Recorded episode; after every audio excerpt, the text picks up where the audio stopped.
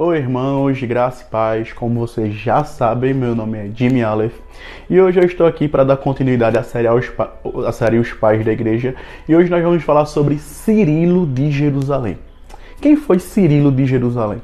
Bom, como vocês sabem, ou podem imaginar, Cirilo de Jerusalém foi um pai da igreja. Foi um pai da igreja que nasceu no ano de 314 depois de Cristo, foi ordenado bispo em 350 depois de Cristo e morreu no ano de 386 depois de Cristo. Cirilo foi bispo da igreja de Jerusalém. Exatamente, Jerusalém, onde o nosso Senhor Jesus Cristo foi crucificado. E por causa disso, a igreja de Jerusalém tem uma série de particularidades que a diferencia das outras igrejas. A principal delas é um apego maior à tradição, né? E principalmente a ideia de um Cristo material, visto que foi a região onde Cristo andou. Ou seja, eles são menos filosóficos e mais práticos do que as igrejas ocidentais, as igrejas de Roma, a igreja de Alexandria, certo? A, a, vida de Cirilo de Jerusalém ela foi marcada pela causa, causa ariana, né? Embora ele não tenha sido seu principal combatente, assim como Atanásio e os outros pais da igreja, ele foi um homem que sofreu muito com isso. Primeiro porque ele foi ordenado por um bispo ariano e, consequentemente, muitas vezes ele foi acusado de ser ariano. E, porém, ele nunca foi ariano e por causa disso ele foi exilado da igreja de Jerusalém por três vezes. Ou seja, por três vezes ele teve que deixar a cátedra de Jerusalém por causa da perseguição ariana e se refugiar em outros lugares. Às vezes por ordem do imperador e às vezes por causa de, de, de, de ordens gerais que eram emitidos para que todos os bispos ortodoxos fossem tirados de suas cátedras. Então isso vai, ser, vai marcar profundamente a vida de Cirilo de Jerusalém. Mas, como eu disse, é, a grande marca de Cirilo de Jerusalém não é uma produção contra o arianismo. Pelo contrário, ele não é um cara criativo como os outros pais da, pais da igreja, ele não é um intelectual, mas é, nós poderíamos chamá-lo de um reprodutor, mas principalmente um reprodutor de conhecimento preocupado com os novos convertidos, ou como nós podemos chamá-los de catecúmenos. Sua principal obra e a, sua vida é voltada para a instrução dos catecúmenos, principalmente é, com, com um fator diferencial. Cirilo de Jerusalém ele vai pegar o credo apostólico e vai quebrá-lo em partes, para que dessa forma ele pudesse instruir os seus catecúmenos na doutrina ortodoxa da igreja. Exatamente por usar o credo apostólico como base, ele vai fazer algo que meio que inovador dentro da igreja. Quando ele utiliza o credo apostólico, ele vai bater de frente com muitas heresias que surgiram no meio da igreja, o que vai despertar o ódio de muitos, certo? Então ele vai acabar sendo perseguido por isso. Mas, por exemplo, dentro da sua catequese, ele vai conseguir bater de frente com os gnósticos. Por quê? Porque ele vai conseguir, ele vai fazer questão de mostrar a unidade do Antigo e do Novo Testamento certo? Então ele também vai combater o arianismo pelo fato dele utilizar o credo apostólico, certo? Porque ele vai mostrar a, a divindade de Cristo, certo? É, ele também vai combater outras heresias, por exemplo, aquela que negava a encarnação de Cristo, certo? Ele vai combater esse grupo, os gnósticos, só que os gnósticos cristãos lá, certo? Então, assim, por usar o credo apostólico, ele vai conseguir, utilizando uma simples ferramenta, combater uma série de doutrinas e bater de frente com diversos grupos, exatamente porque ele pega um conhecimento prático, ele pega o credo apostólico, utiliza para é, catequizar os novos convertidos, doutrinar os novos convertidos, e na medida que ele doutrina os novos convertidos, ele prepara os novos convertidos para combater essas heresias que vêm surgindo no seio da igreja.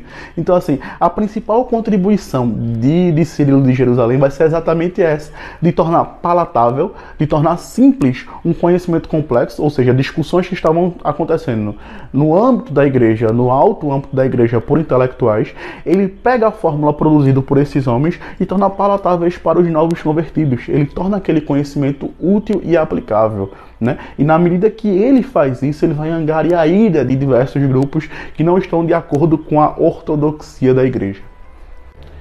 Outra grande contribuição de Cirilo para a igreja, para nós hoje, é porque ele faz a descrição de como funcionava o, o, a catequese dentro daquele momento histórico, como as pessoas elas, elas eram ensinadas para entrarem dentro da igreja. embora hajam particularidades, principalmente quando nós falamos da igreja de Jerusalém, ela tem suas particularidades, mas Cirilo ele consegue produzir um documento que mostra para a igreja hoje e a, a, igreja no passado como é que funcionava o processo de inserção de um novo convertido dentro do seio da igreja, né? Então assim, eu fiz um pequeno resumo aqui para poder explicar para vocês e eu dividi em graus, certo? Então, quando você lê os escritos de Cirilo de Jerusalém, a, a, a inserção de um novo convertido, de um catecúmeno dentro da igreja, ela acontece da seguinte forma. Vale observar o seguinte, que os novos convertidos, eles eram batizados na Páscoa certo? Então na Páscoa eles são batizados. Então antes da Páscoa tem uma série de preparação. No primeiro nós temos o, o primeiro grau que, que, eles chamavam assim. Nós temos as, a imposição de mão, oração e exorcismo. Esse exorcismo acontecia com o membro coberto com, a, com um véu, certo? Para que não ficasse desperto. E de fato o bispo ele fazia um exorcismo ali, tirava o mal da pessoa. Nós precisamos pensar o seguinte: é, nós estamos falando de pessoas que estão num momento histórico diferente do nosso. Então, assim, eles tinham uma sensibilidade em relação a forças espirituais maiores do que nós temos, né? Nós, pessoas do, do mundo contemporâneo, somos mais céticos quanto a isso.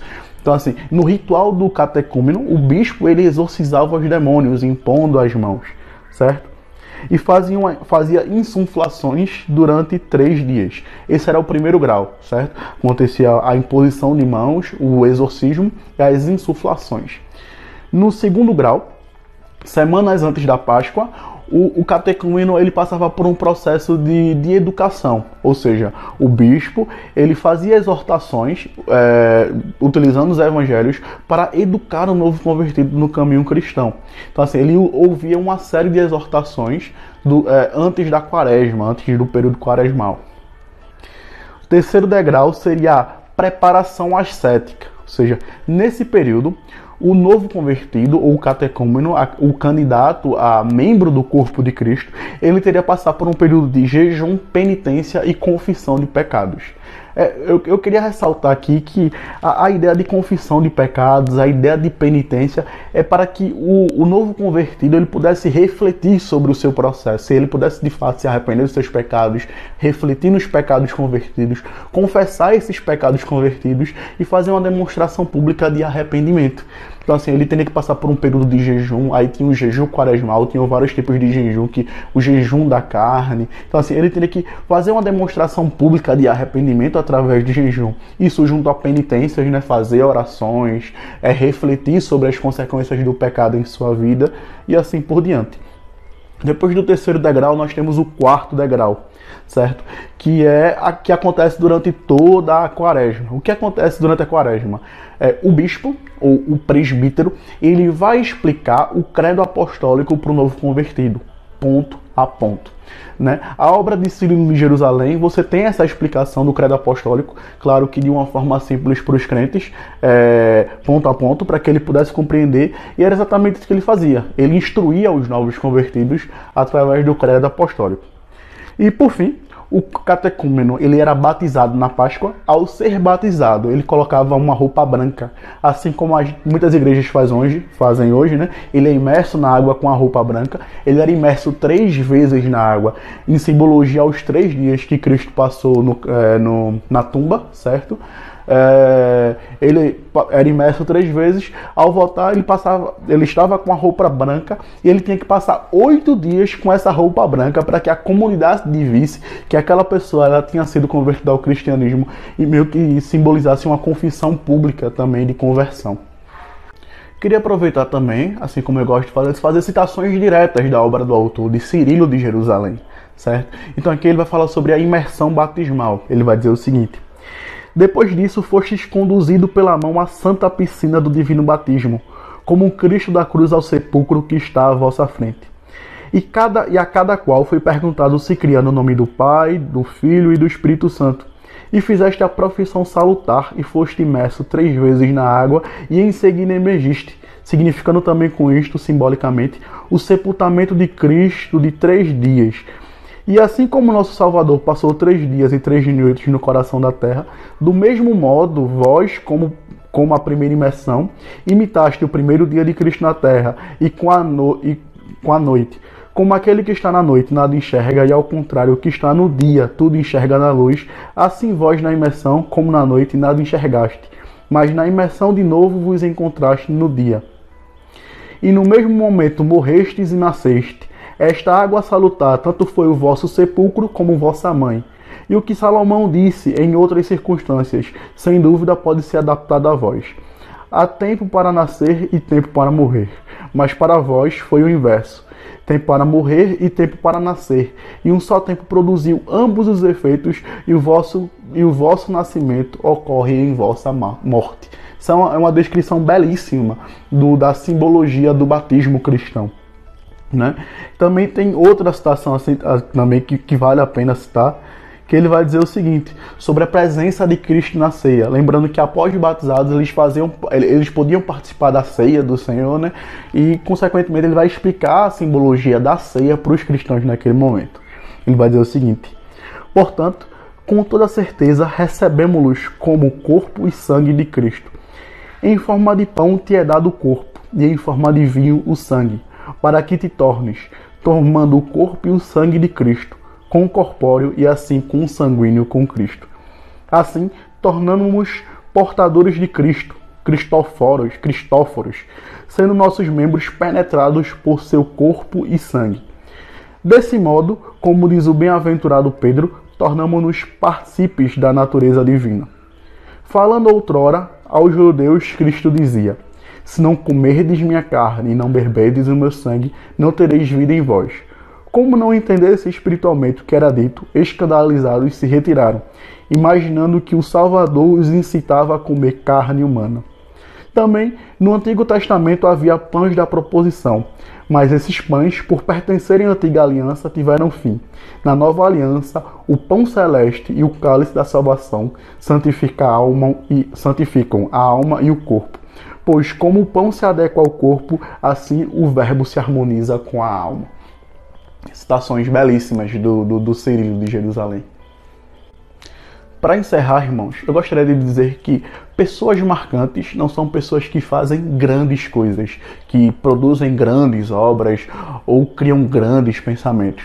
Mas grandes pessoas são pessoas que conseguem ser significativas para as outras pessoas. Esse é o caso de Cirilo de Jerusalém.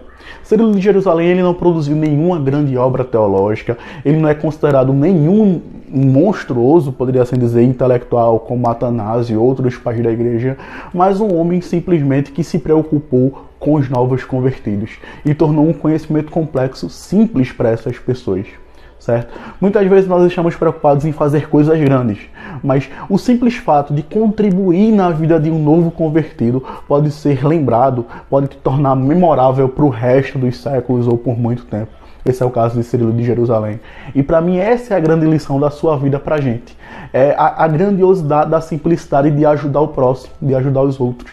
Então, você que é professor de escola dominical, você que é pastor, você que é tia das crianças, tenha certeza que, por mais que você não tenha escrito nenhuma suma teológica ou, ou qualquer tipo de obra, você tem uma grande importância para a vida dessa criança, para a vida desse aluno ou para a vida de qualquer pessoa que está ao seu redor e vê em você um reflexo de Cristo e pode aprender de você a, a, as doutrinas cristãs de forma simples e, e que elas possam entender certo? Eu agradeço a sua atenção.